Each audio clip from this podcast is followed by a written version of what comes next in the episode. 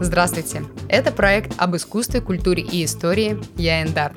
Меня зовут Екатерина, и я историк искусств. Тут я рассказываю о неординарных личностях, развенчиваю мифы о возвышенных эпохах и рассказываю, какими они были на самом деле. Также я расскажу вам об искусстве простым и понятным языком, ведь часто оно воспринимается как что-то сложное и элитарное, но это не так. Все зависит от проводника, и я стану вашим проводником в этот сложный, но интересный мир.